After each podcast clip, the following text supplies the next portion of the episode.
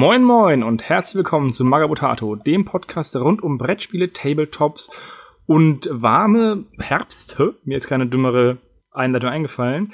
Heute zum Klicksmarter Oktober und ich begrüße heute den Michael. Moin moin. Der Michael dürfte dem ein oder anderen Hörer schon aus anderen Podcasts bekannt sein, wie zum Beispiel der Freebooters Fate Kampagne. Aber jetzt zum allerersten Mal im Klicksmarter, oder? Äh, zum Klicksmarter das erste Mal. Ich durfte aber im Stammtisch auch schon mal dabei genau, sein. im vorletzten, oder? Äh, ich glaube ja. Genau, im letzten, nicht vorletzter, ja. Ich schnapp mir ja eigentlich möglichst jeden aus der Redaktion äh, für die Klicksmarter Aufnahmen, wenn sie es einrichten lässt. Auch wenn sie wie der Jonas beim letzten Mal vielleicht nicht so Klick, also Kickstarter-affin sind. Bist du Kickstarter-affin? Mm, Nicht sehr. Also zumindest nicht. Ja, ich habe, glaube ich, drei Kickstarters unterstützt. Einer davon ist nie was geworden. Der andere sind 3D-Dateien, die ich für meinen 3D-Drucker, der nichts geworden ist, bestellt habe. Dementsprechend sind quasi zwei in Verbindung nichts geworden. Und der dritte weiß ich gar nicht mehr, was das war. Ja, das klingt ja nach einer Erfolgsgeschichte. Ja, nicht wahr? Aber ich habe jetzt 3D-Dateien für Gelände. Sehr gut.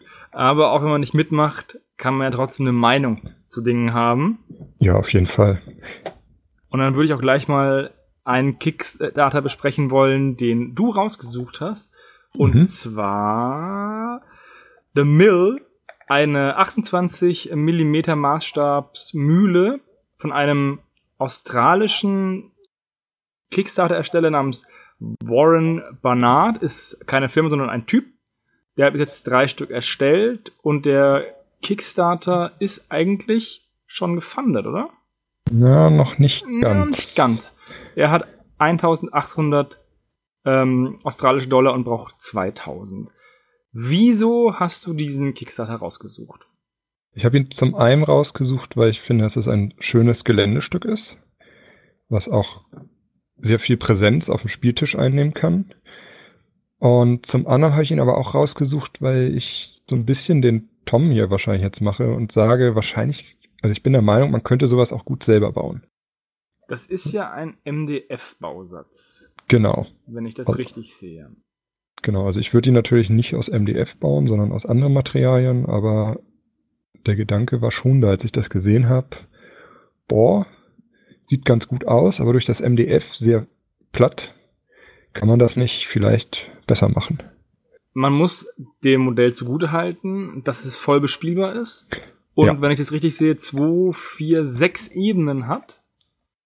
Ja, beziehungsweise vier Ebenen in zwei Gebäuden. Ja, also das genau, eine so, Gebäude ähm, zwei Ebenen nicht. Genau, sechs, sechs Räume, Räumlichkeiten, die man bespielen kann. Ja, also es ist ein tolles Geländestück, keine Frage. Die einzelnen Pledge-Levels sind eigentlich, man kauft für 110 australische Dollar, das sind fast 70 Euro, entweder den normalen MDF-Bausatz und dann kann man noch Add-ons dazu kaufen, wie zum Beispiel eine Base und einen Motor, damit sich das Mühlrad dreht und für 191 Euro bekommt man die Mühle gebaut mit Motor Und angemalt. und angemalt, genau. Ja. So. Und Jetzt hab das ich gerade- ein vernünftiger Preis. Ja, jetzt habe ich ja gerade geguckt. Das Shipping nach Europa kostet nochmal irgendwie 60 bis 70 Dollar. Mhm. Das heißt, es ist schon ziemlich teuer. Ja. Das hebt, schlägt nochmal gut oben drauf. Das heißt, wenn man dann das Geländestück einfach nur vielleicht mit Motor haben möchte, dann sind das 95 Euro plus nochmal diese 70 australischen Dollar, was ungefähr nochmal 40 Euro sind. Also ist man bei 130, 135 Euro für das Teil. Und dann würde ich sagen, ja, das kann man billiger machen aus, aus Styrodur. Mhm. Die Frage ist jetzt allerdings, ob das schon zusammengebaut ist. Das kann ich jetzt hier gerade nicht finden. Du meinst, wenn man die mit Motor bekommt? Nee, also ich glaube sogar schon die, die Standard. Da steht halt Standard-Kit. Mhm. Für mich ist Kit Ach so, nicht, Milk-Kit. was zusammengebaut ist, sondern Ja, einfach nur Die Platten. Kit. Genau. Ja. Ja, ich finde die auch ziemlich cool. Dass er natürlich in Australien sitzt, ist natürlich ein Problem für weil er sich halt viele Kunden damit selbst beschneidet. Also er kann dann nichts dafür. Ja. Hätten seine Vorfahren keine Verbrechen begangen, wären sie nie aus England verbannt worden. Gut, dass du keine Vorteile hast. nee, aber das ist natürlich blöd, wenn die Sachen nicht friendly sind für, irgend, für irgendeinen kontinentalen Bereich. Klar. Wobei ich davon ausgehe, ich glaube, er hat jetzt 22 Unterstützer. Da kann ich verstehen, dass er auch, nee, 13 Unterstützer sind sogar bisher nur. Genau. Das ist halt Tage so eine kleine Auflage, da kann ich verstehen, dass er es jetzt nicht weltweit verschippen wollte. Ich persönlich finde das Teil auch cool, aber für mich ist es nicht unbedingt so, wie ich mir eine klassische Mühle vorstelle. Es ist halt so ein Stein, ein dreistöckiges Steinhaus, ist schon ziemlich luxuriös, oder? Dafür, dass er dann nur ähm, in den Müller wohnt. Hm, ja. Ja. Selbst in, bei Age of Empires, wenn du in der Imperialzeit bist, sind die Mühlen nicht so geil. Ja, aber es kommt schon, also wenn das jetzt, man weiß ja auch nicht, es gibt ja auch nicht nur die äh, Mehlmühlen, sondern es gibt ja auch für, für Wolle und sowas, gab es ja auch Mühlen. Also ich habe in, in England habe ich mal so ein Dorf besucht, das war, also das war eigentlich schon eine Stadt, also oder ein Dorf, was auch nur eine Firma quasi gebaut hat für ihre Angestellten. Und das war, da war das auch so riesig, die Gebäude. Also wenn man jetzt sagt, da wohnt nicht nur der Müller, sondern vielleicht eine ganze, ganze Arbeitskette von, weiß ich nicht, Müller bis Seiler über, weiß ich nicht, Wäschewascher, also alles irgendwie da, da könnte es schon hinkommen von der Größe. Ja, wie gesagt, ich kenne mich nicht mit den Mühlen, mit den Mühlvarianten in Europa aus. Das ist ein, ein, blinder Fleck in meinem allgemeinen Wissen. Aber es gibt zum Glück irgendwelche, Ex wir haben ja immer welche Experten in den Kommentaren, die mich, die uns da darauf aufmerksam können, machen können, dass es exakt die Mühle ist, die da und da steht oder so. Ja. Ja, ich finde es auch eigentlich ein cooles Projekt, aber das ist sowas, wo ich null mitmachen würde, weil mir das zu teuer ist und es gibt so wenig Möglichkeiten, das zu bespielen auf allen Ebenen. Mhm. Das heißt, dass da auch noch sehr viel Aufwand, ähm, der betrieben würde, einfach verpufft. Ja. Weil ich es nicht nutzen würde. Es ist auch so ein bisschen wie halt, dass es eher sowas wie so ein Diorama-Ding ist, ne? Mhm. Also auf jeden Fall ein Eyecatcher auf der Platte. Auf jeden Fall, ja. Trotzdem kriegt man für das Geld auch mehr oder coolere Eyecatcher. Weil dafür kriegst du ja auch schon so eine krasse wie von Stronghold, nee Quatsch, wie heißen die anderen, wo der Tom den Turm gebaut hat? Uh, Fantasy-Welt? Nee. Nee, Fantasy-Welt ist ein Retailer. Ich weiß ja. nicht, auf jeden Fall, die Hörer wissen, was ich meine. Und da sind die Sachen ja auch recht teuer aus hm. Resin, hm. weil das ist ja eigentlich nur MDF. Ja. Und ähm, sind auch recht cool, aber immer noch billiger als die Mühle mit, die Mühle mit Shipping. Hm. Wobei ich überrascht bin, also das MDF sieht ja sehr platt aus aber durch die Bemalung wirkt es tatsächlich, geht es. Also, mhm. es sieht dann nicht mich. ganz, es sieht immer noch ein bisschen unnatürlich, nicht erodiert aus, aber es mhm. ist nicht so platt, wie man meinen könnte. Genau. Das Problem ist halt auch, dass man leider halt diese Zwischennähte sieht, ne? Ja, gut, das hast du aber auch, weil es äh, auseinandernehmbar ist, ne? Ja, ja. Modular, wenn man so will. Das wirst du nie ganz wegkriegen. Wobei, ja, also Tom hat das gut kaschiert bei seinem Turm, aber auch da sieht man das. Du, du bist da auch ein bisschen gnädiger. Ja. Finde ich. Okay. Ja. Wollen wir mal weitergehen zu einem next, zum nächsten Kickstarter, den, den ich rausgesucht habe, weil ich den ganz besonders interessant fand, weil das ein vollkommen neues Konzept ist. Und zwar geht es um den Kickstarter, Trommelwirbel, Namen raussuch. Da muss man sehr viel scrollen durch den Titel. Impact Managers.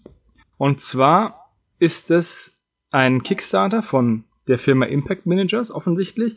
Und die haben in den letzten Jahr anscheinend die Lizenzen und STL-Files von Modellen gekauft, die aus Kick Kickstartern stammen, die aber gescheitert sind und nie umgesetzt worden sind. Und drucken die jetzt. Und die haben irgendwie ein sechs oder acht Kickstarter halt sich gekauft, die Lizenzen. Und man kann dann sozusagen einen gewissen Geldbetrag ausgeben und kann sich dann die Modelle beliebig zusammen basteln, zusammen kaufen, wie im Einkaufsland. Und dann haben die halt, weil das halt auch alles verschiedene Projekte sind, sind es halt auch sehr viele verschiedene Settings und Stile etc. Und ich finde es eigentlich ziemlich cool und ich finde es auch ziemlich clever, was sie gemacht haben. Weil einfach nur eine, die Arbeit von anderen aufkaufen und dann selber vermarkten, spart natürlich eine ganze Menge Entwicklungszeit. Auf der anderen Seite, die Leute, die es halt nicht geschafft haben, das Projekt umzusetzen, die ja immer noch die Genugtuung, dass jetzt doch die Modelle wenigstens produziert worden sind. Also ich finde das auch eine super Sache irgendwo, ne? Also dieses, weil wie viele Figuren, also man wird ja mit so einer Flut von Kickstartern auch inzwischen überhäuft, dass man gar nicht alles, ne, dass auch nicht alles gefundet werden kann und dass das jetzt alles quasi nochmal eine zweite Chance kriegt und man sich die Prosinen rauspicken kann, schon eine coole Sache. Ja, das finde ich auch ziemlich, ziemlich cool. Da sind natürlich ein paar Sachen dabei, wo ich erkenne, warum sie gescheitert sind. aber auch ähm, Sachen, wo ich denke, ja, das sind eigentlich schöne Modelle. Ja. Und was ich besonders cool finde, ist bei denen die Stretch Goals, das finde ich auch recht clever gemacht, ist eigentlich nur, dass du, du plätscht halt 100 Dollar zum Beispiel und wenn dann halt ein Stretch Goal freigeschaltet wird, ähm, dann steigt der Betrag, den du ausgeben darfst, für die 100 Dollar auf 100, jetzt ist er 106 Dollar oder so. Ah. Also, oder 103 Dollar. Also man kriegt halt 3 Dollar geschenkt. Ist nicht die Welt, aber das ist schon wieder ein Modell mehr, weil es durchaus Modelle gibt, die nur 3 bis 4 Dollar kosten. Ja. Interessantes Modell. mal 32 Dollar. Ja, das ist eigentlich ziemlich, ziemlich cleveres Konzept und ich glaube, das ist auch eine Nische im Kickstarter-Markt, die ich so noch nicht gesehen habe. Ich dachte, mich kann Kickstarter nicht mehr überraschen. Im positiven Sinne. Im negativen Sinne schafft es fast jede Woche, aber im positiven Sinne meine ich. Das persönlich fand ich richtig, richtig cool. Natürlich mache ich nicht mit, weil ich nicht noch mehr Modelle brauche. Das sage ich jedes Mal und trotzdem sind zwischen den Kickstarter oder Clicksmarter-Aufnahmen und Stammtisch-Aufnahmen kommt immer was dazu. Jetzt wieder ein paar Freebooters-Modelle, die ich malen möchte noch. Dementsprechend brauche ich nicht noch ein paar Oldschool-Elfen oder ein paar Oldschool-Zwerge oder ein paar Elemente oder sonst irgendwas. Aber die anthropomorphen Krieger sind auch cool. Die haben Ja. alle ihren Charme. Bis auf diesen Goblin-Pirat, aber da liegt vielleicht ein bisschen an der Bemalung. Dieses 52 Millimeter Nashorn mit der Ja, das habe ich auch schon gesehen, aber das kostet richtig Kohle. Ja. Kostet äh, 32 Dollar oder so. Mhm. Da Ja, finde gut. Wenn das gedruckt wird, ne, 52 Millimeter, da ist der Drucker eine Weile beschäftigt. ja, es wird entweder gedruckt oder es wird ähm, spin gecastet, wie man auf Deutsch sagt. Dementsprechend ist es ein sehr cooler, sehr cooler Kickstarter, den das vom Konzept her hat mich der einfach mal überrascht, positiv überrascht und begeistert. Ja. Ich hoffe, dass sie weitermachen und dass sie den und dass sie immer mehr von diesen kleinen kleinen Serien aufkaufen und die dann auch wieder ja, ähm, erhältlich erhältlichbar machen. Ist das schon durch der, die Finanzierung? Ja, ne? Ja, die haben 500 Dollar gewollt und haben 10.873 bekommen. Mhm. Das ist ordentlich. Das hat gut funktioniert wohl. Ja. Ein anderer Kickstarter, der auch durch die Decke gegangen ist, bei dem ich mich ein bisschen frage, warum, aber auch ein bisschen verstehe, warum, ist der Basius Max von Historycraft Limited. Da hatten wir jetzt ja schon ein Vorgespräch drüber. Äh, für alle, die nicht wissen, was das ist, das sind, das ist ein Kickstarter für so Gussformen sind es nicht wirklich, aber so Negativformen, in die man Green Stuff und eine Base drückt, um dann strukturierte Base zu bekommen. Ja. Und dieses Konzept finde ich persönlich sehr cool, aber trotzdem habe ich ein paar kleine Probleme mit dem Kickstarter. Mhm. Zum einen, dass das sauteuer ist. Also du kriegst für 30 Pfund kriegst du ein Pad. Das ist nicht wirklich viel, finde ich. Und also das ist recht, wirklich recht teuer. Mhm. Ich habe ja, wie gesagt, ich habe ja von Happy Sebuku mir auch welche gekauft. Da haben die, glaube ich, irgendwie 15 Dollar gekostet pro Pad. Die sind nicht so hochwertig wie die von, äh, von Basius Max. Aber trotzdem, ich finde trotzdem, dass wenn man, das ist ja nur eine Silikonform. Das heißt, die Materialkosten sind recht gering. Klar, man muss jeweils einmal diese Form komplett ausmodellieren und abgießen. Aber wenn du es halt einmal gemacht hast, ist die Vermehrung von dem Zeug eigentlich recht günstig. Ich persönlich habe mir überlegt, ob ich da mitmache. Da habe ich aber noch nicht den Preis gesehen. Hm. Und als ich dann den Preis gesehen habe, dachte ich mir, nee. Ja. Die von Happy Seppuku, wie groß sind die? Ähm, die, warte mal, oh, ich kram, jetzt, ich kram mal schnell eins raus und ich suche ein Lineal. Hm. Habe ich natürlich nicht da. Warte. Weil die von Basios sind ja 16 mal 16 Zentimeter, also von der Größe und doppelseitig nutzbar. Mhm. Das muss man ja auch dazu sagen. Ne? Also du kaufst quasi ja zweimal zwei die von auf einmal. Buku sind siebeneinhalb auf zwölfeinhalb mhm. und sind einseitig. Ja, also Wo, wobei jetzt diese Doppelseitigkeit, das fände ich ja cool. Also die Doppelseitigkeit fände ich, fänd ich dann cool, wenn zwei verschiedene drauf wären. Also wenn auf der einen Seite zum Beispiel jetzt hier Hexfelder wären und auf der anderen Seite halt dieses Victorian oder so. Aber die sind ja auf beiden Seiten eigentlich vom, vom gleich. Also die sind nicht identisch, aber sie haben halt das gleiche Thema. Das gleiche Thema, ja. Genau. Also sonst sind sie schon deutlich unterschiedlich. Ja. Also bei Steampunk zum Beispiel, das war hier eben irgendwo, da hast du auf der einen Seite so eine halb verschüttete Schiene und auf der anderen Seite hast du ganz viele Rohre. Also das ist schon, macht schon deutlich Unterschied. Und damit kannst du halt wirklich eine ganze Armee wahrscheinlich basen, ohne dass du Doppelungen findest. Ja, aber jetzt kommt mein zweiter Kritikpunkt. Mhm. Eine Armee komplett mit Green Stuff zu basen, ist, eine, ist ein sauteures Unterfangen. Jetzt könnte ja jemand sagen, ja, dann nimm halt Milliput. Milliput eignet sich dafür nicht wirklich gut. Ich habe das schon ausprobiert, weil ich das auch öfter mache mit diesen Bases. Und wenn du halt Milliput benutzt, dann bleibt relativ viel hängen hm. in den in der Form und dann hast du halt die Form dreckig und die Base hat nicht funktioniert. Und dann hast du die ganze Matsche an den Händen. Ja, das ist nicht wirklich gut. Das nächste Problem, was ich auch ab und zu habe, ist, wenn das Green Stuff ein bisschen älter wird, dann bildet sich an der Kante so eine verhärtet, so eine Verhärtung, mhm. weil es ein bisschen austrocknet. Ja. Und wenn du das, wenn du die nicht jedes Mal abschneidest, dann hast du diese Verhärtungen in den Bases drin. Und dann musst du die wieder rauskramen. Klar, das ist eigene Dummheit, wenn einem das passiert, aber es ist halt trotzdem auch, was man achten muss, wenn man die Dinger einsetzt. Und das dritte, und was für mich das schwerwiegendste ist, wenn du diese Bases machst und du drückst die rein, dann hast du ja logischerweise immer einen, eine gewisse Menge an Green Stuff, das du rausdrückst.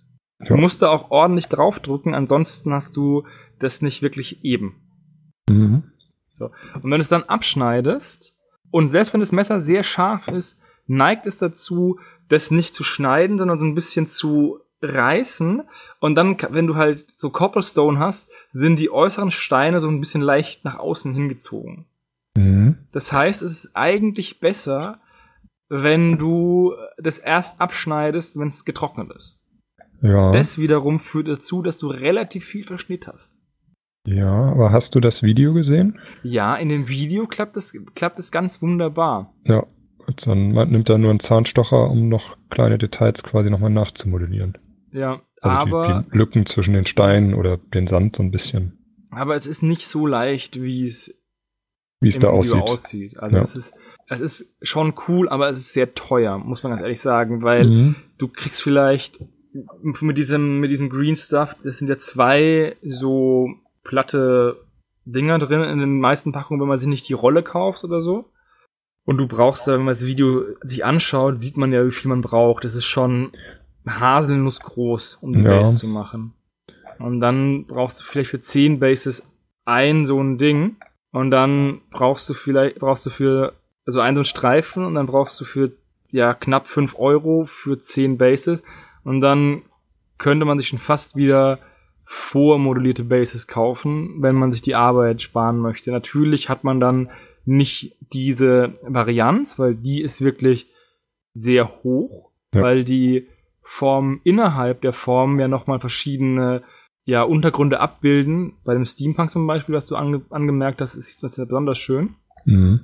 Das ist schon ziemlich cool und mit diesen Bases zu arbeiten macht auch Spaß, weil man halt immer was weil man sehr viele verschiedene Bases recht simpel generieren kann. Aber es ist halt teuer. Und das ist der Grund, warum ich hin und her gerissen bin bei dem Kickstarter. Ja, also das Ergebnis sieht auf jeden Fall klasse aus. Also das, der hat sich richtig Mühe gegeben, da auch ordentlich unterschiedliche Sachen zu modellieren und die anzubieten. Aber was du halt gesagt hast, man muss sich im Klaren sein über das Green Stuff und die Formen selbst sind halt auch nicht ganz günstig. Ja, ab vier gibt's einen Rabatt. Also ob du, was ist denn das meiste, was du nehmen kannst? Ich glaube acht für 240 Pfund. Nee, hier unten 16 Stück für 380 Pfund. Das ist halt auch eine Hausnummer, ne? Ja, gut, sind alle, die er hat. Also ja, und du sparst immerhin 90 Pfund nochmal. Aber das 380 Pfund für Basungsmaterial ausgeben, das sind 432,50 Euro. Das ist schon eine Hausnummer. Ja. Ich muss sagen, Trotzdem mich, haben 14 Leute das gemacht. ja. Also für mich auch völlig uninteressant leider dieser Kickstarter, obwohl ich die Ergebnisse sehr schön finde. Da ich ja nur Freebooters Fate spiele und die haben ja schon vorgefertigte Bases. Genau. Also nochmal kurz zu sagen, 634 Leute haben 63.864 Pfund geplätscht. Also das ist, das ist auch ein recht hoher Betrag pro Person. Ja. Das ist ja fast. Ja, kann- jetzt rechne es aus. Ich verrechne mich grundsätzlich immer beim Podcasten. Und Ja. wenn ich es dann wieder höre, fällt mir auf, dass ich mich verrechnet habe und es ist mir voll peinlich, weil ich ja einen naturwissenschaftlichen Hintergrund habe. Aber es sind Ja. fast 100 Pfund, also es ist ein bisschen über 100 Pfund. Das ist, ja, das ist jetzt recht, recht leicht. Ja, genau. Das ist ja 63.000 durch 630. Zwei Nullen. Ja. Sollten diese Pads mal irgendwo günstig bei einer Messe oder sonst irgendwie oder Secondhand zu, zu haben sein, dann würde ich da auch zuschlagen. Relativ egal, was für ein Stil es ist, weil ich gerne mal das ausprobieren möchte. Aber es ist echt teuer. Selbst für unser teures Hobby eine teure Investition, weil man davon ja nur so ein paar lila, Schaum, äh, lila Silikonformen hat. Ja. Aber ich möchte nochmal vorheben, dass ich das Video sehr, sehr charmant fand. Ja, wenn man sich sechs Minuten in die Warteschleife setzt, hängen möchte mit der Musik. Ja, aber ich glaube, der, der, äh, der Ersteller hat auch kleine Kinder, die da mitsprechen durften. Ja. Es war ja auch mal bei diesen ähm, Videos, die unaus bei diesem Kickstarter, die unaussprechlichen Kulte. Den hatten wir auch mal in den, im Podcast, im Stammtisch, wo auch so Kinder das Video gemacht haben. I painted mine green. Und am Ende kam, dieses Spiel sollte weder von Kindern noch von Erwachsenen oder irgendjemandem gespielt werden, der nicht wahnsinnig werden möchte. Oder irgendwie sowas. Das Video war allein schon wert, den Kickstarter mal anzugucken. Ja, So. gut. Dann, Dann entfernen wir uns mal von, von Base-Gestaltung und würde ich mal sagen, gehen wir in die Büstenmalerei über. Und zwar mit Legends of the Jade Sea Black Sailors von Big Child Creatives. Das ist ein Kickstarter für Büsten. Fantasy mit einem asiatischen Seeräuber-Einschlag, würde ich sagen. Ja, wobei Der- Büsten sind es tatsächlich nicht. Ähm, just Büstenzeichen. Modelle, zwei, 75 mm Modelle. Für mich sind Ja. das schon Büsten. Mit Beinen. Mit Beinen und Armen. Genau. Aber auch gut überfinanziert, 189% überfinanziert, bei 28.294 Euro und 204 Unterstützern. Mhm. Auch da Den hast du rausgesucht? Erzähl was. Ja, das ist einer, den ich rausgesucht habe, weil er mich einfach von der Aufmachung her hat er mich sehr begeistert. Also sehr, also merkt man auch, was, äh, dass die fortgeschrittenen Maler angesprochen werden. Also die haben, ich glaube 2014 haben sie schon mal einen Kickstarter gemacht, wo sie Ork-Seefahrer wohl gemacht haben. Und jetzt haben sie das Ganze auch noch in die asiatische Richtung geschoben und damit haben sie halt drei Sachen getroffen, die mich interessieren. Seefahrer, Orks und den asiatischen Raum. Und ich muss sagen, die Figuren und vor allem die Paintjobs, den, die sie da auch zeigen, haben mich einfach begeistert. Also, das sind also 75 Millimeter, da können sie Details raushauen. Das ist man gar nicht gewohnt so von den normalen Figuren. Ja, hat Ja, mich ich- einfach. Kroll auch gerade durch. Das vom Malstil her kommt mir das so ein bisschen vor wie der alte Confrontation-Malstil. Ich weiß nicht, ob du den kennst. Hm, Leider nicht. Hm, Dann kann mich niemand bestätigen. Auch mir widersprechen. Das heißt, ich habe recht. Ich habe mir gerade diese ähm, junge Frau, diese junge Orkfrau angeschaut. Diese, ah, jetzt muss ich, Nata, Nataku. Und die ist ja mal richtig richtig stark bemalt mit diesem Kimono, mit diesem Blumenmuster.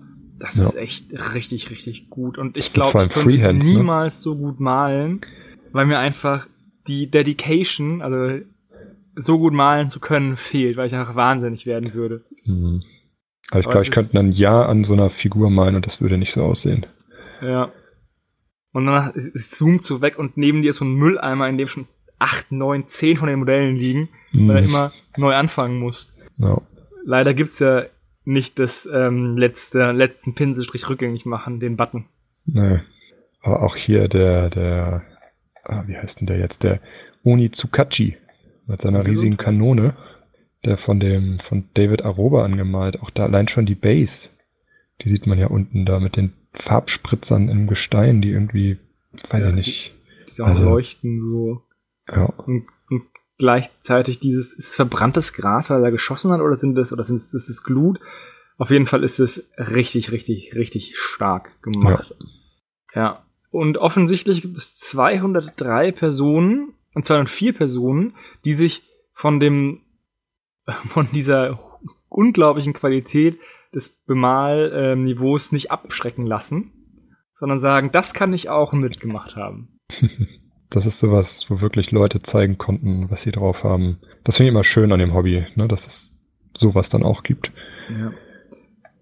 Ich persönlich mal eigentlich spieltischorientiert und mal auch, also ich male hauptsächlich Modelle an, die ich auch gerne einsetzen möchte, weil ich nicht so viel Zeit zum Malen habe und dann möchte ich die Zeit auch nutzen, dass ich dann damit spielen kann. Ja. Ja, ich spiele auch seit einiger Zeit eigentlich nur noch bemalte Figuren. Inzwischen sage ich auch so, wenn ich so eine Figur fertig habe, ach, die gefällt mir eigentlich ganz gut. Und dann kommt man irgendwo hin und stellt sie auf den Tisch und dann stellt ein anderer seine Figur daneben und man denkt sich, ah, toll. Doch nicht Ja. so. Das war, das war ja beim, bei der Meuterei am Main, wo wir waren, Mhm. war das ja auch so. Dann war Best Painted und ich habe das Gefühl gehabt, dass von den, wie viele Leute waren es? 15 Leute, die mitgespielt haben? Mhm. waren bestimmt fünf Armeen würdig be- Best Painted ausgezeichnet zu werden. Ja. Und ich glaube, die Stimmen sind sehr deutlich an zwei Spieler gegangen und eine Genau. Stimme ging noch an den dritten Spieler. Also gewonnen haben dann ja die, die, Am- die Armada. Ja, genau. Die war auch richtig, richtig toll bemalt. Vielleicht hat der Christian da auch Bilder, Ja. die er einfach mal unter den Klicks mal da machen kann. Ich frage einfach mal. Ja, und jetzt kommt nämlich der Punkt. Ich dachte nämlich nicht, dass die Armada gewinnt, den, also den Best Painted Award gewinnt, Mhm. weil der Stil nicht so flashig war wie bei den Goblin-Piraten und viele Leute sich auch ein bisschen von, naja, Effektmalerei ähm, begeistern lassen, was ja auch nicht schlimm ist, aber vielleicht dann so fotorealistische Sachen weniger wertschätzen als krasse, coole Effekte oder so einen bunten Stil oder einen farbenfrohen Stil. Mhm. Das hatten nämlich auch bei dem, jetzt kommen nämlich die Büsten. Ich wollte gerade Ich habe sagen. da was verwechselt, genau. Gute Weil da gibt's Überleitung. nämlich die Copyright Infringement Collection ja. von, das ist eine Büstenserie von Ninth Gate Managers. Das ist denen ihr erstes Projekt und vielleicht auch ihr letztes, kommt darauf an, ob Disney davon Wind bekommt. Und zwar sind es eine Collection of Mysterious Models of Pirates. Mhm. Das sind eigentlich Büsten von Fluch der Karibik. Ja. Und zwar nicht nur daran angelegt, angelehnt, sondern zu 100% geklaut. Ja. Also es ist eins zu eins einfach umgesetzt. Genau. So die Namen noch entsprechend angefasst, äh, angepasst. Also hier der, der Vater von Will ist der Lost Father Pirate, aber eins zu eins. Ja, und da ist der Bemalstil ein bisschen realistischer gehalten. Mhm. Und dir gefällt es nicht so. Ja, ich dachte, also als du mich jetzt darauf hingewiesen hast, habe ich merke ich jetzt auch, dass es eigentlich sehr sehr gut ist der der Stil, aber ich habe im ersten Moment dachte ich irgendwie, das kann man ja, also es sieht bei anderen sieht es besser aus, aber es sieht einfach fast aus wie eine wie eine Zeichnung und Eben. das ist in sich auch wieder ein Talent, so jetzt wo ich mir das näher angucke, was auch zu bewundern ist. Ja, so eine mit Buntstiften gemachte Zeichnung. Ja, genau. Also wirklich wie so ein, hier der, der, der Gurt von dem, von dem Mute Pirate, der sieht ja wirklich aus, als wäre er schraffiert. Ja.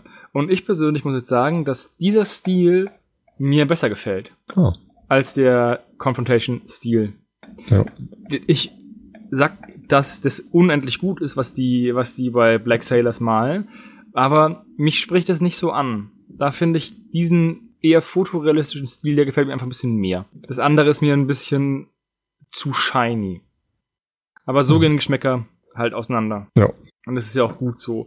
Ja, der Kickstarter jetzt mal abgesehen von der Tatsache, dass die brutal bei Fluch der Karibik klauen, haben die 23 Büsten im Angebot, wollen 5000 Pfund, was 5678 Euro sind, und haben 1412 Euro bei 19 Unterstützern und 28 Tagen. Das sind, ja, gibt's hier eine Prozentumrechnung? Nee, gibt's nicht. Aber ich muss sagen, das sind, ja, ein bisschen über 20 Prozent. Ja, gut, ist jetzt noch ein Monat. Wird Könnte knapp werden, muss es aber nicht. Ja, es gibt, es gibt's denn eine für 20 Pfund. Ist eigentlich ein fairer Preis, finde ich jetzt. Ja, für eine Büste ist das, das ist okay. Wir sind in 1 zu 14, mit 1 zu 14 Maßstab, noch für die Leute, die das wissen wollen. Wir haben ja auch bei unserer Umfrage auch ein paar Anmerkungen ge- bekommen, dass manche Leute halt äh, keine Büsten in den News haben wollen und manche mehr Büsten in den News haben wollen. Die letzteren können sich jetzt geba gebauchpinselt fühlen mit Büsten im Klicksmatter. Haben wir, was haben wir noch so Schönes? Wir haben nicht noch eine ganze Menge auf Lager.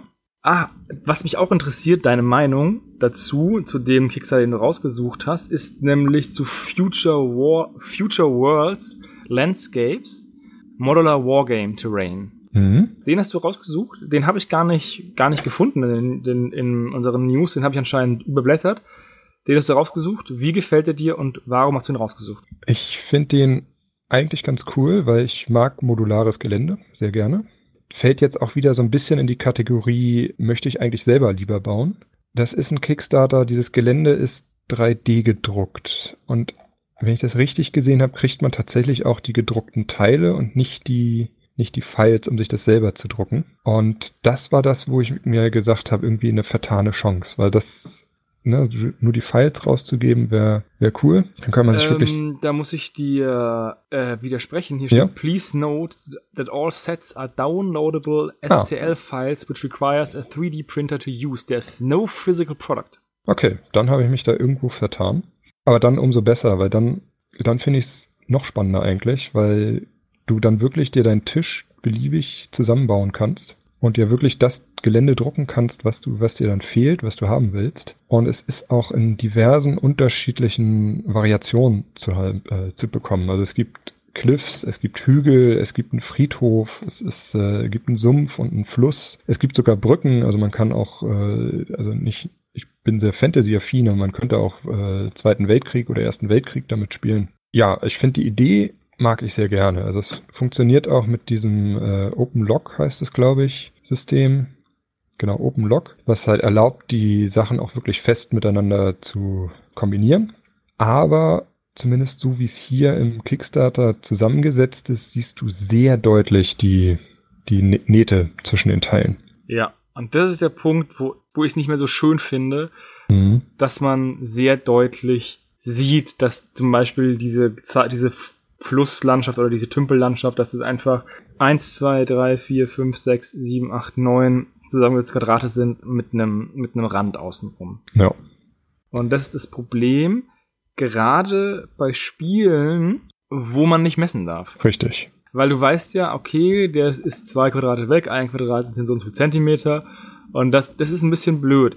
Das zerstört ein bisschen das Feeling, dass man das so klar erkennen kann. Außerdem habe ich, wenn ich mir zum, also ich habe mir das Video angeschaut Mhm. und da habe ich mir gedacht, bei manchen, bei manchen Modulen, das sieht cool aus, aber wenn du da zehn Modelle draufstellen möchtest auf, eine, auf diese schräge Ebene, da wirst du bescheuert. Ich habe letztes Mal beim Spielen auch das Problem gehabt, dass da eine Brücke war, gut und schön, aber die Miniaturen konnten die Brücke nicht in einer Runde überwinden, sondern sind beide Male an den an den Schrägen halt, an diesen Wölbungen stehen geblieben und ich habe gefühlt fünf Minuten gebraucht, um das Modell immer wieder hinzustellen, weil die Ja. immer abgerutscht sind. Und das Problem sehe ich bei dem halt auch. Mhm. Ich glaube auch, äh, so wie es gedacht ist, soll es tatsächlich auch mehr Hindernisse darstellen. Also quasi den, den typischen Hügel, den du bei 40k irgendwie an den Rand stellst, damit was auf dem Tisch steht. Und es ist nicht dafür gedacht, einen ganzen Tisch als Gelände zu bauen. Aber das ist halt das, was ich da drin sehe. Ja, da schließt sich der Kreis meiner Meinung nach zur Mühle. Ja. Das, wenn man bedenkt, okay, die STL-Files sind nicht teuer. Mhm. Da kosten, glaube ich, alle Files ähm, kosten 132 Euro. Das ist nicht, das ist jetzt eigentlich nicht teuer. Schlag mich bitte nicht, wenn ich sage, dass äh, bei den Basius Klebedingern, also bei diesen Base Formen, Base Stempeln, ne? Stempel, ja. dass das teuer ist und hier, dass die 132 Euro für ein digitales Produkt nicht teuer sind, aber auch hier ähm, sehe ich das Problem, dass die Kosten, das zu machen, das zu drucken. Hm. Also selbst wenn man den, den 3D-Drucker hat, den musst du ja monatelang gefühlt laufen lassen, damit du den ganzen Tisch voll kriegst. Und dann könnte man sich auch einfach einen Styrodur aus dem Müll holen und dann einfach das halt zurechtschneiden. Und dann hat man auch ein, kann man auch das Ganze modular machen und man hat halt diese Kanten nicht und man spart eine Menge Geld und eine Menge Strom und eine Menge Ressourcen. Ja.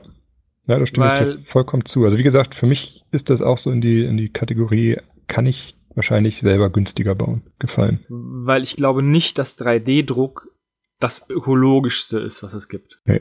Und wenn man dann sagt, boah, ich kann eine ganze Armee, ich habe dann, ich kann eine ganze Armee kostenlos drucken.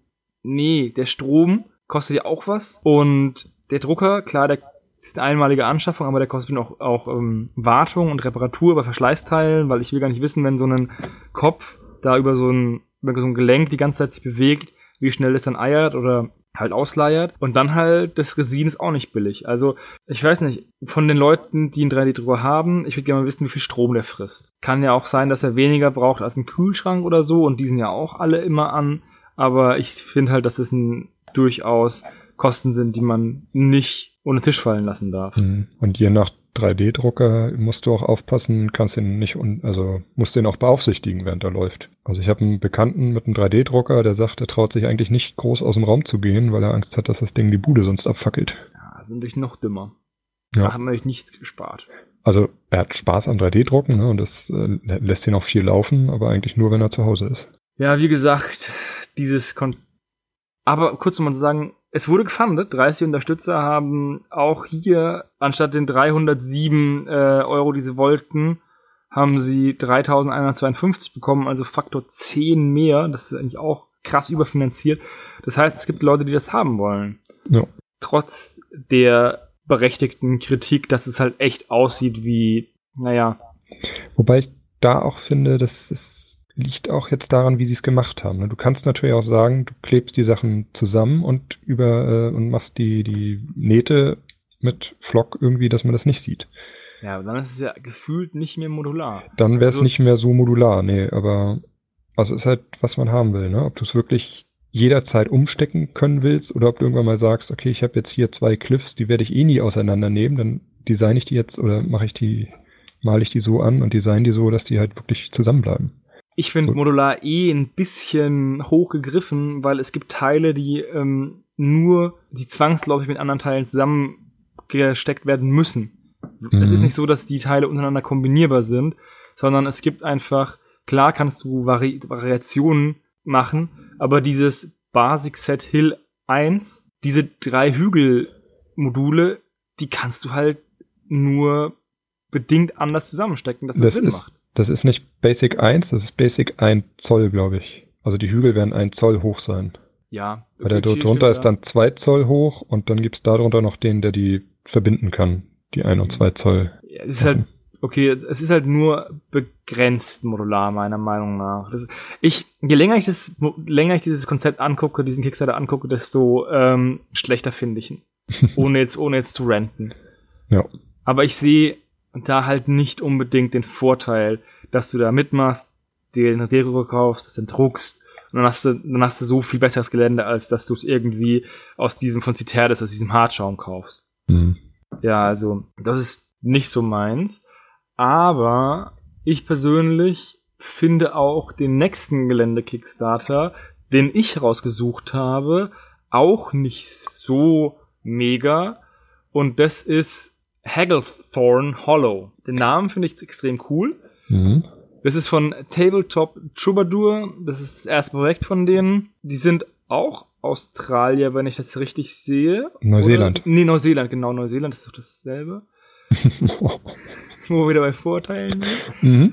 Ähm, die wollten 60.000 Neuseeland-Dollar und haben 380.000 Neuseeland-Dollar bekommen, was auch, auch eine riesengroße große Überfinanzierung ist von 637 äh, Unterstützern. Und wenn ihr das hört, wird der wahrscheinlich noch aktuell sein, weil noch neun Tage verbleiben und ich will den eigentlich nicht neun Tage lang nicht schneiden. Ja. Worum geht? Es geht um, wie gesagt, schon um Gelände. Das ist Fantasy-Gelände, so ein bisschen windschief. Ich weiß nicht genau, wie, dies, wie, die, wie der Stil heißt. Ich finde es ein bisschen scheibenweltmäßig. Ja, das trifft das ganz gut. Also nicht irgendwie Grim Dark oder so, aber es ist alles so ein bisschen schief und die Türme und da fehlt ein Ziegel. Und die bieten auch eine ganze Menge an Kram an, aber auch zu ordentlichen Preisen. Ja. Wobei man dazu sagen muss, das ist auch alles modular untereinander kombinierbar. Und ich finde, auf den ersten Blick sieht man das nicht. So, ja. Ne, wenn man es weiß und genau hinguckt, kann man es erkennen. Aber sonst. Das ist auf jeden Fall viel, also das finde ich viel modularer als das, was wir vorgesprochen haben. Und ich finde es auch viel besser. Ja. Mir, mir gefällt der Stil nicht so, deswegen gefällt mir das Produkt nicht so, aber das ist eine persönliche Sache. Man kriegt ordentlich was für sein Geld, was aber auch der Vorteil ist, dass es aus Neuseeland kommt. Ja. Und die Umrechnung irgendwie 1 zu 1,5 ist oder so. Ja, es ist fast die Hälfte an, an Euros, was du an Ja. New Zealand Dollar zahlst. Allein das Video zu gucken, es lohnt sich schon. Das ist relativ lang, glaube ich, na, drei Minuten ungefähr, wo sie diesen, wo sie diesen Schwenk über diesen riesen Tisch machen. Ja. Das ist schon schön gemacht. Ich kann nur noch mehr kann ich das Video empfehlen, was unten drin ist. Das ist nämlich mit dem Adam Savage von äh, Mythbusters. Das ist fast ganz unten das Video. Scrolle, Ähm, scrolle, scrolle. Der hat so, hat seinen eigenen YouTube-Kanal, Tested heißt er, wo er halt auch ganz viel Nerd-Sachen und so vorstellt. Und da hat er sich tatsächlich mit dem, mit dem Erbauer getroffen und die sind den ganzen Tisch mal so lang gegangen. Und da ist dann auch noch der Wald mit bei. Und ich habe das Video gesehen, das war noch, also deutlich bevor dieser Kickstarter rauskam. Und ich war sehr begeistert von dem Gelände. Also das Video kann ich nur empfehlen. Ich habe jetzt gerade mal Tested abonniert. ich wusste nicht, dass es diesen Kanal gibt, ja, der ist super. aber das werde ich mir auf jeden Fall mal ein paar Videos angucken. Ja. Ich finde nämlich eigentlich den Adam Savage total sympathisch. Ja, der ist Ich habe auch großartig. Mythbusters früher gerne geguckt, als dann die neue Generation Mythbusters kam. Die waren halt nicht so Charakterköpfe wie Adam Savage und der Heineman mit seinem geilen Walross Mustache und dieser Ja. Baskenmütze. Also, Ja, die sind schon, das ist schon cool. mh, Und jetzt gerade, wo es ja ein bisschen Probleme gibt bei Dwarven Forge, was man so ein bisschen durch den, durch die Buschtrommeln hört, die haben irgendwie Probleme mit Material und mit der Qualität und mit der Auslieferung und es gibt immer noch Leute, die auf Zeug vom dritten Kickstarter wa warten und die haben schon den fünften gemacht und so. hm, Ist natürlich, wenn dann so ein anderer Anbieter auf den Markt äh, kommt, ist es natürlich cool. Ja. Also dazu muss man auch sagen, der, ich weiß nicht, wie er heißt, aber der, der Erbauer hiervon, der ist ja auch, äh, arbeitet bei Veta Workshops als Sculptor. Und das sind ja die äh, Special Effect Firma, die auch zum Beispiel hinter Herr der Ringe, glaube ich, steckt. Ah, cool. Also der hat da, ne, der hat da irgendwie 15 Jahre Special Effect Erfahrung, ist in dieses Gelände auch damit eingeflossen. Ja, Erfahrung zahlt sich aus. Hier, Ja. man könnte zwar meinen, dass viele der, Gelä der, ähm, der Gebäude und Geländestücke auf den ersten Blick nur ein großer Batzen Resin Mhm. sind, aber wie gesagt, das stimmt nicht. Nee. Die sind modular und auch abnehmbare Stockwerke oder Dächer. Das ist schon, Ja. Weil dann kannst du irgendwie das Strohdach da draufsetzen oder die Ruine da draufsetzen oder du nimmst das Dach ab und stellst es woanders hin, ist einfach ein neues Gebäude. Also ich bin ziemlich begeistert von diesem Produkt und ich bin auch am überlegen, ob ich das eventuell unterstützen soll. das Krasse ist, man bekommt Hagglethorn Hollow fully painted Mhm. für 767 Euro. Ja. Und da ist eine ganze Menge dabei. Ich würde gerne einfach mal einfach mal sehen, was also einfach ein Bild sehen, wo alles dabei ist. Was da, weil ich kann mir da, wenn es, wenn die Einzelteile aufgeführt sind, nicht so viel, ähm, nicht so viel vorstellen. Aber ich finde das glaube ich nicht. Oder ich scroll einfach drüber, weil es einfach auch extrem viele Bilder sind. Ja, also ich glaube, das sind 33 Teile, die man da bekommt. Und dazu noch die ganzen Stretch Goals.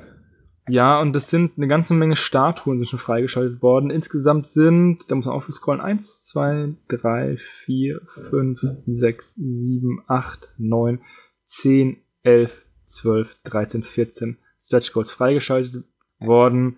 Es sind noch drei freizuschalten und dann kommen mehr.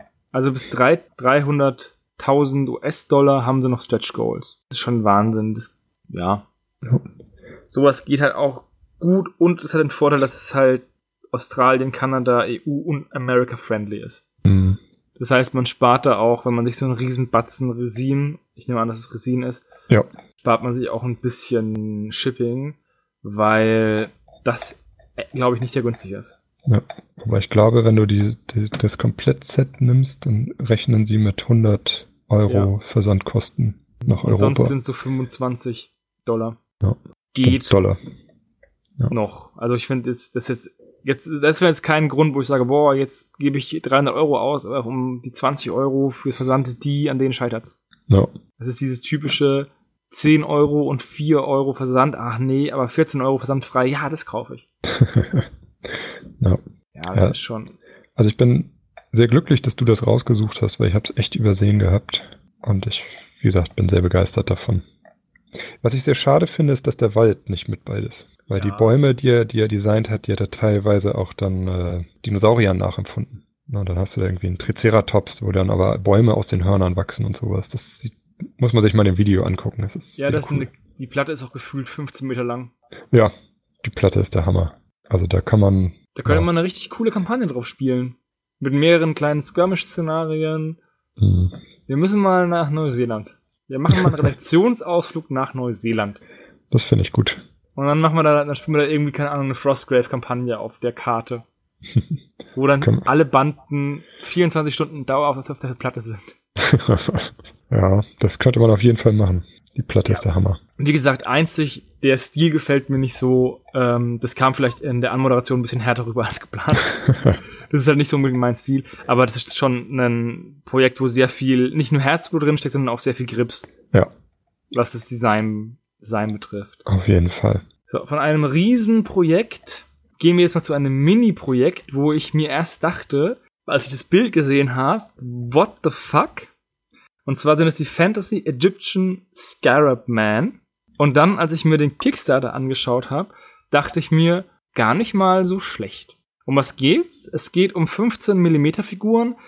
Das sind so, ja, Mischungen aus Skarabäen und Menschen in einem ägyptischen Stil. Und das Promo-Bild ist nicht unbedingt das Beste. Mhm. Das fängt schon bei dem Streu an und endet bei der Tatsache, dass das eine, das einzige Großmodell auf einer eckigen Base steht und die anderen auf einer runden und diesen Schriftzug da oben, der da anscheinend mit PowerPoint reingemacht worden ist, dass man den nicht wirklich gut lesen kann. Ja. Und da dachte ich mir, ja, es ist wieder so ein Grütze Kickstarter, wo du nichts Positives darüber sagen kannst. Und dann bin ich durchgescrollt und dachte mir, ja, die Sculpts sind ja für 15 Millimeter echt gut. Mhm. Und die, die Designs sind auch außergewöhnlich und innovativ. Ich finde es ja. nur schade, dass der sich so schlecht präsentiert. Ja, gerade das Promobild ist ja auch immer das Erste, was man sieht. Ja. Das nicht zusagt. Und ich bin ein Mensch, der je dümmer das Promobild ist, desto eher klickt er. Also, wenn da irgendwie ein Kickstarter mit einem mit einem Brettspiel ist und das Promobild ist mega geil gezeichnet und voll spektakulär, denke ich mir, ja, noch ein Brettspiel gehe ich nicht drauf. Mhm. Und dann denke ich mir, hm, die Modelle sind aber hässlich, klicke ich mal drauf. also hat er bei dir genau das erreicht, was er wollte. Ja. Ja, ja aber er war schon abgelaufen, als ich ihn zum ersten Mal gesehen habe. Mhm. Sonst hätte ich vielleicht sogar mitgemacht. Mal schauen, vielleicht bestelle ich mal so eine Box, wenn der die auch vielleicht irgendwie ähm, wie King Todd Casting dann auch mal irgendwann auf einer eigenen Website betreibt. Weil er hat da unten noch so coole äh, Vogelmenschen. Oh, Vogelmenschen? Ja, diese, das sind so ah. Son, Sons of Horus. Ja. Das sind so Vogelmenschen und das sind schon interessante Designs. Da sind die Sculpts jetzt, die sind nicht älter, die sind nicht so cool. Also nicht so gut gemacht, wie ich finde, aber die Scaraband finde ich extrem cool eigentlich. Ja, ich finde immer, also, wenn man sowas sieht, so, sich das anguckt, den Paintjob, ne, dann denkt man immer, oh Mann, das kriege ich auch hin. Und da muss man sich aber wieder vor Augen halten, dass das 15 Millimeter sind. Das ist nur halb so groß wie das, was ich sonst bemale. Ja. Und dann weiß ich nicht, ob ich das auch so hinkriege. Da frage ich mich echt, warum er das nicht cooler präsentiert hat. Weil ich finde die nicht Ja. schlecht. ist ja auch hier die, die Stretch Goals, die, Ja. ne, die, die äh, Krokodilkrieger, Ja, Sobek, die finde ich auch cool. ja, Aber Da die muss ich auch wieder sagen- völlig überbelichtet beim Fotografieren. ne? ja. Da hätte er mal das Video vom TWS Michael gucken sollen, wie man Fotos macht. Das kann ich nur jedem empfehlen. Ja. Hier mal nebenbei. Ähm, ja, ich, was bei dir so das, dieses Asia-Piraten-Ding ist, ich bin mit so einem Ägypten-Motiv, Indiana Jones-mäßig, geheim, Geheimgänge, Pyramiden, verborgenes Wissen, Skarabäen. Ich fand lange Zeit war die Mumie einer meiner Lieblingsfilme, ist er immer noch. Ähm, aber das ist einfach ein geiler Film. Und wir hatten auch damals dieses Adventurer-Lego. Dieses non es gab mal eine Lego-Serie, die auch an diese 1920er Adventurer-Sachen angelehnt waren. Und da hatten Hm. wir so Helden, so ein bisschen Diana Jones-mäßig und alte Professoren und so einen extrem coolen, offenen alten Wagen. Und in der Hinsicht, ja, bin ich da sehr empfänglich für diese Art von Designs. Und deswegen gefallen die mir sehr gut. ja, kann ich dir nur zustimmen. Also, So. Dann haben wir nur noch drei Kickstarter. Aber wir haben auch schon fast eine Stunde, dementsprechend passt das auch schon. Ja, willst du was sagen zu Battle Monsters? ja, da kommen wir wieder in die Lizenzsachen rein. Also, Battle Monsters ist ein, ich glaube, es ist ein Spiel. Ich habe es mir gar nicht so genau angeguckt, muss ich gestehen, weil ich einfach so geflasht war von dem, was man da sieht. Also, es ist Von dem dreisten Rip-Off meinst du? Genau, also es ist Pokémon. Kann man nicht anders sagen. Ich hab, bin echt nur durchgescrollt und habe überlegt, welches Pokémon ist das jetzt, weil es ist nicht eins zu eins umgesetzt, sondern es sind, ich sag mal, etwas realistisch angehauchte Pokémon. So, der Stil ist ein bisschen gewöhnungsbedürftig, aber man kann das halt doch sehr deutlich erkennen. Also ist hier zum Beispiel das erste Expansion Pack ist die, das Missile Squad, also eindeutig Team Rocket. Und es ist halt eine Schlange, eine Katze und ein komisches fliegendes Gesicht, was Die Katze ziemlich sicher ein Meth-Problem. ja, also es ist Mauzi auf Mess. Ja. Also sind alle auf Mess, wenn du dir so anguckst. Ja, alle obdachlos oder auf Meth.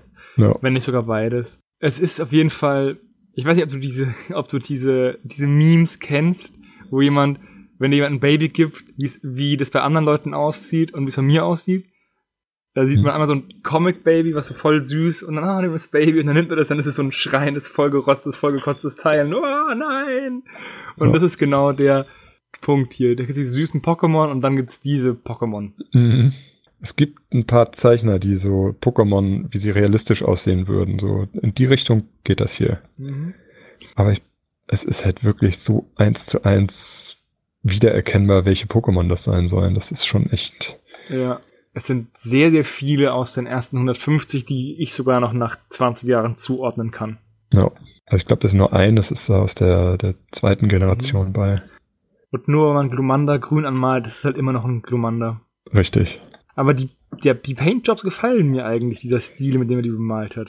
Der Stil ist, ist cool, ja. Der hat was. Aber ja. Trotzdem glaube ich, dass der Typ weniger Probleme bekommen würde als der Wüstentyp. Ja. Also da ist es schon deutlich abgeändert. Also man erkennt es teilweise auch nur, wenn man weiß, was es sein soll. Also ich finde zum Beispiel Pikachu ist jetzt nicht, nicht sehr Ja. Pikachu.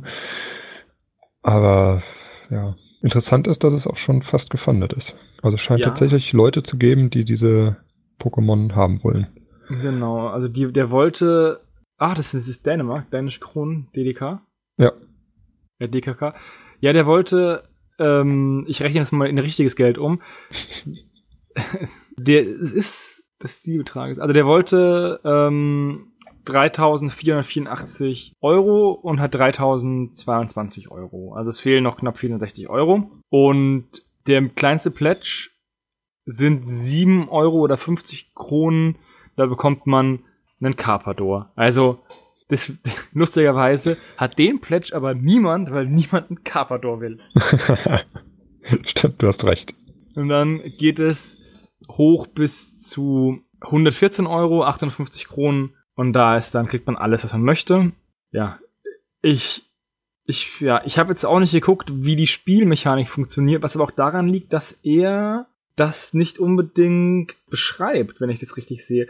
Da ist nicht irgendwie ein Video oder so, sondern nur Bilder von den Miniaturen hauptsächlich. Und dann kommt der Disclaimer. Ja. Und was ich gerade sehe, ist, dass der Rob von Hysterical Games das, den, das Casting übernimmt.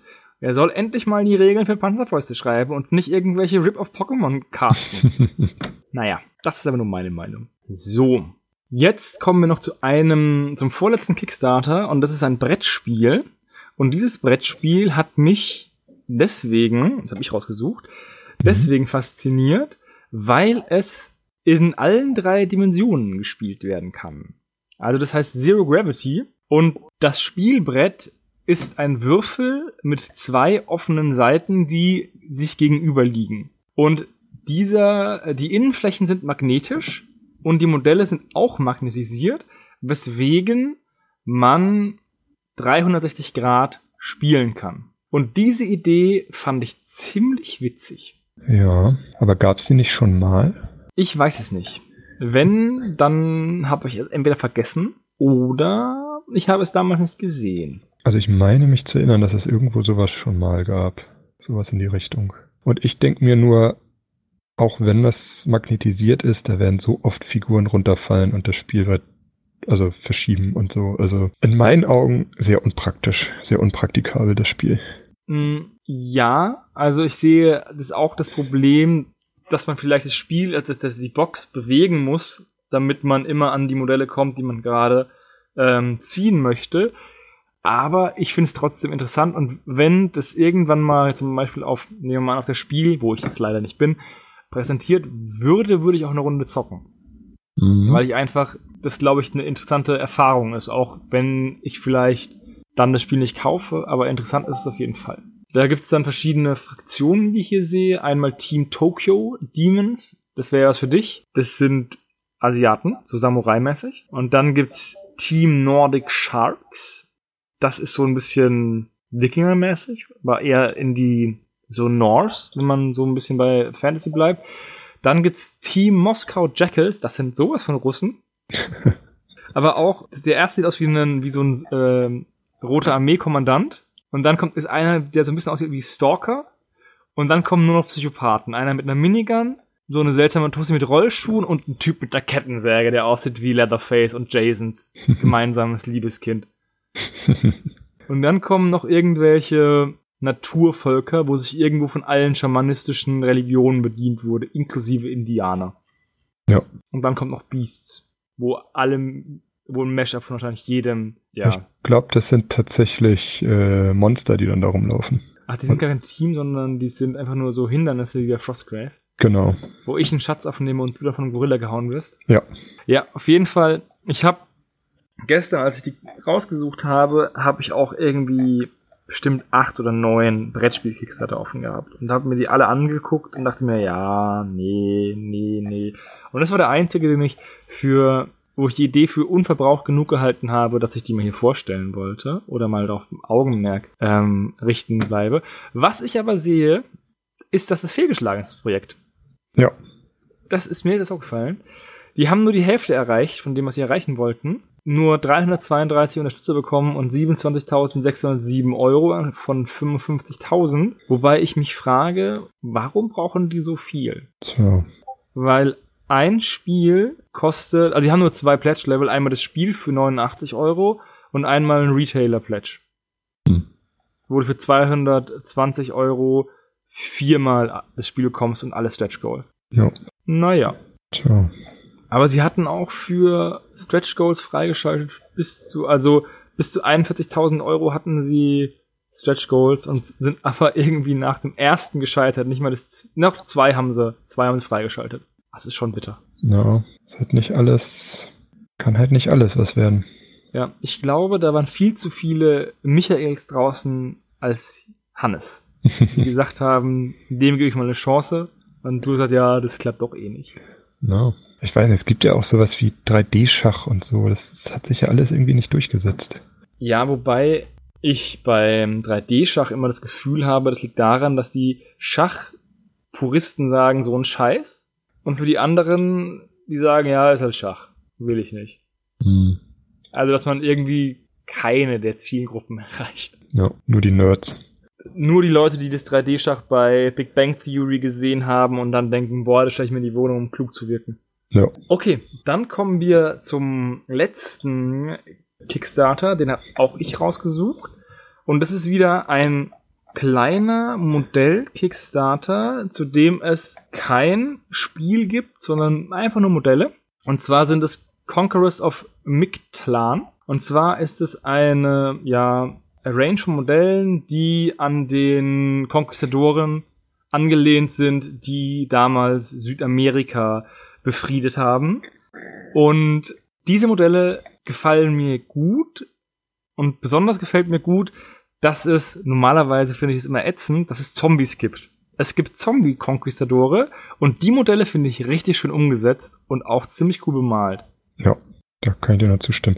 Die Modelle sind so ein bisschen, der Stil ist ein bisschen altmodisch, oder? Ja, aber das mag ich eigentlich. Mhm. Ich finde den ganzen Kickstarter ähm, lustig aufgemacht, weil du vor lauter Hintergrund auf den Bildern kaum das Bild siehst. Ja, Aber die Modelle, wo man einfach sieht, okay, wie sie gesculpt sind, wie sie bemalt sind, die sind einfach ziemlich cool. Untote Conquistadore. ja. Und Tote Mayas sind da, glaube ich, auch ein paar dabei. Ja. Die, sind, die sind auch cool gesculpt. Also mehr kann ich dazu nicht sagen. Die haben mir sehr gut gefallen. Jetzt kann ich mal gucken, ob der noch läuft. Er läuft noch vier Tage. Es könnte knapp werden. Aber er ist finanziert. Und zwar auch überfinanziert. Die wollten 1135 Euro und haben 6877 bekommen. Also auch um den Faktor 6 überfinanziert. Ja. Ist eine englische Firma, die die herstellt. Ich habe keine Ahnung, wie man die ausspricht. Antediluvian, Antediluvian, ja. Diluvian Managers.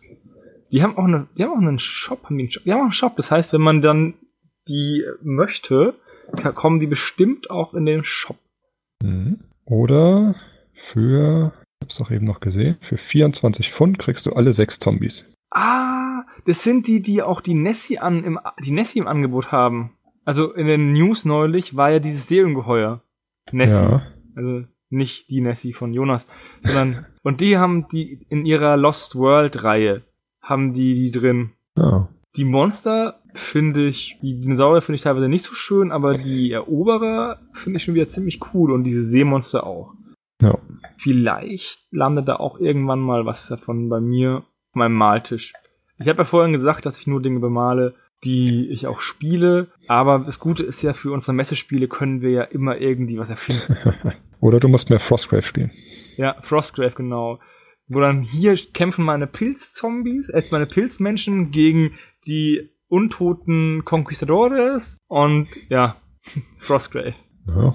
Weil Inzwischen, Frostgrave. inzwischen kann man doch fast alles da spielen, oder? Ja, Ich meine, es das gibt geht jetzt, echt so. gibt jetzt auch Piraten da. Ja, es gibt ja immer noch Ghost Archipelago, Oli, Mhm. wo genau. man dann die anderen Modelle runterbringen kann. Okay, wenn du nichts mehr zu denen zu sagen hast, Nö, wären also ich wir durch. finde die Zombies finde ich, finde ich nett. Die anderen Figuren, ja, haben auch ihren Charme. Man muss es, man muss es mögen, den Stil. Also meins ist es nicht so ganz. Aber da es viele Hersteller gibt, die solche Figuren herstellen, scheint es dafür auch viele Abnehmer zu geben. Ja, das ist ja das Schöne. Ich finde den Maya-Zombie cool mit dem, der hat ja auch sogar ein Herz in der Hand. Ja, der ist echt cool, ja. Ja, dadurch, dass unsere, unsere, ja, unser Hobby neigt ja so ein bisschen zum Ausfasern Ja. in den letzten, letzten Winkel. Und trotzdem gibt es echt fast, also für jedes, ähm, für jeden Stil und für jedes Setting gibt es zumindest irgendeinen Engländer, der irgendwas knetet. Ja, genau, das, das ist es, glaube ich. Ich glaube, die sind noch Handarbeit. Ne? Und inzwischen ist so viel 3D gerendert mit klaren, scharfen Kanten und dann gedruckt und ne, das ist ein anderer Stil einfach. Der hier ist ein bisschen weicher. Ja, das mag ich aber auch. Ja, gut, ich kann es völlig verstehen. Ich lasse mich immer von den harten Kanten immer so ein bisschen blenden. Ich finde das auch immer schick. Aber ja, Handarbeit ist eigentlich, hat seinen Wert. Ja, gerade beim Miniaturen sculpten.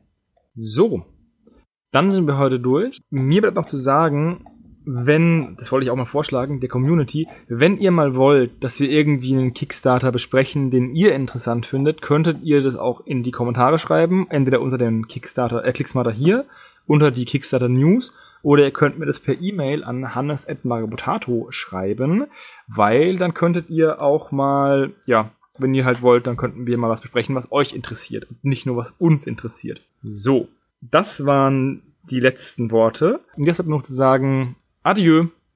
Tschüss.